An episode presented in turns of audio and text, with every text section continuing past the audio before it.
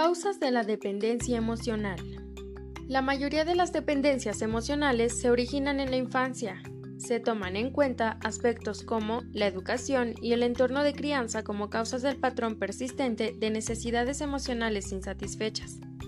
¿Qué la puede crear? Situaciones como abusos físicos o psicológicos, padres con adicciones y relaciones disfuncionales con figuras de autoridad, etc. Estas crean individuos víctimas de chantaje emocional o baja autoestima y una pobre percepción de sí mismos que afectó su relación con los demás. Las personas con este patrón, además de ansiosas o estar deprimidas, podrían sentirse atemorizadas en la adultez, un miedo que los acompaña ante la idea de un rompimiento. Por ello, tratan de satisfacer los deseos del otro a toda costa, así implique su degradación moral a los designios de esa persona. ¿Qué tipo de miedo los acompaña?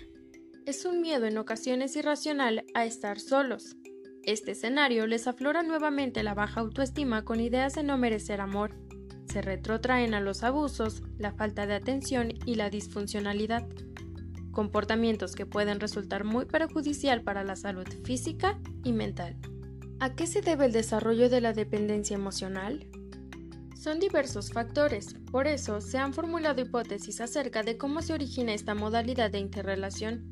Algunas hacen hincapié en relaciones afectivas adversas en la historia vincular de estas personas, y otras hacen referencia al sistema de creencias compartidas por el contexto sociocultural occidental. A continuación, te menciono las causas más destacables del desarrollo de la dependencia emocional, resumidas en los siguientes puntos. Tópicos del amor romántico.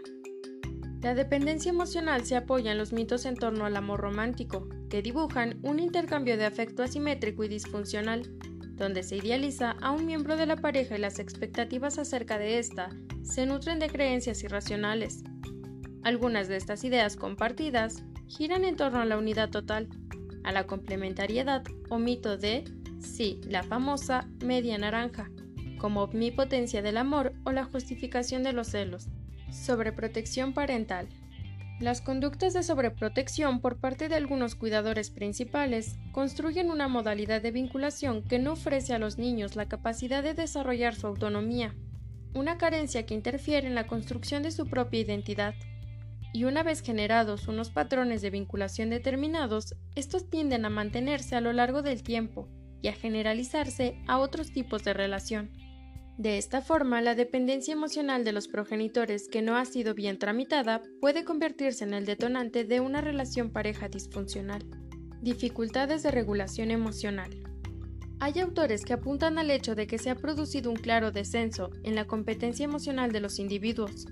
Un ejemplo de ello es el incremento en la tasa de problemáticas como la ansiedad, la depresión o profundos sentimientos de aislamiento insatisfacción o dependencia y todas ellas vinculadas a un intenso malestar, volviéndose un yo inestable con miedo a la introspección que convierten al otro en la fuente de bienestar e identidad personal. Vulnerabilidad cognitiva. Las presentaciones que un individuo ha elaborado sobre sí mismo y los demás modelos operativos internos son desarrolladas a partir de experiencias afectivas repetidas con figuras relevantes, es decir, están marcados por el estilo de apego, estos modelos son usados para predecir el comportamiento del otro. Actúan como un filtro que fluye de la interpretación de las interacciones personales y guían dicha interacción de manera consciente e inconsciente. En sujetos dependientes, los esquemas cognitivos encontrados evidencian creencias sobre la imprevisibilidad a la hora de ver satisfechas sus necesidades afectivas y la necesidad de evitar el malestar a expensas de la realización personal. Cuidados negligentes. Las experiencias vinculares infantiles marcadas por el abandono, la empatía, el desgano, la indolencia de forma continuada por parte de los cuidadores principales influyen en el desarrollo de esquemas desadaptativos tempranos de desconfianza o abuso.